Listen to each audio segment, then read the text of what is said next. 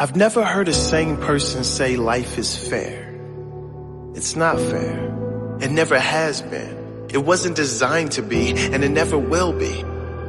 But it can, and should be viewed as a blessing. It can and should be viewed as a wonderful adventure that we only get for a brief moment. So we must make the most of it while we are here. Things will break. It's okay. Things will fall apart. It's okay. Your plans won't work out. It's okay. Blessings will turn into challenges and you'll never know the difference. It's okay. It won't be fair. Ever. It's okay. Nothing will be handed to you. It's okay. People will do you wrong, even some you trust. It's okay. You'll let yourself down. It's okay.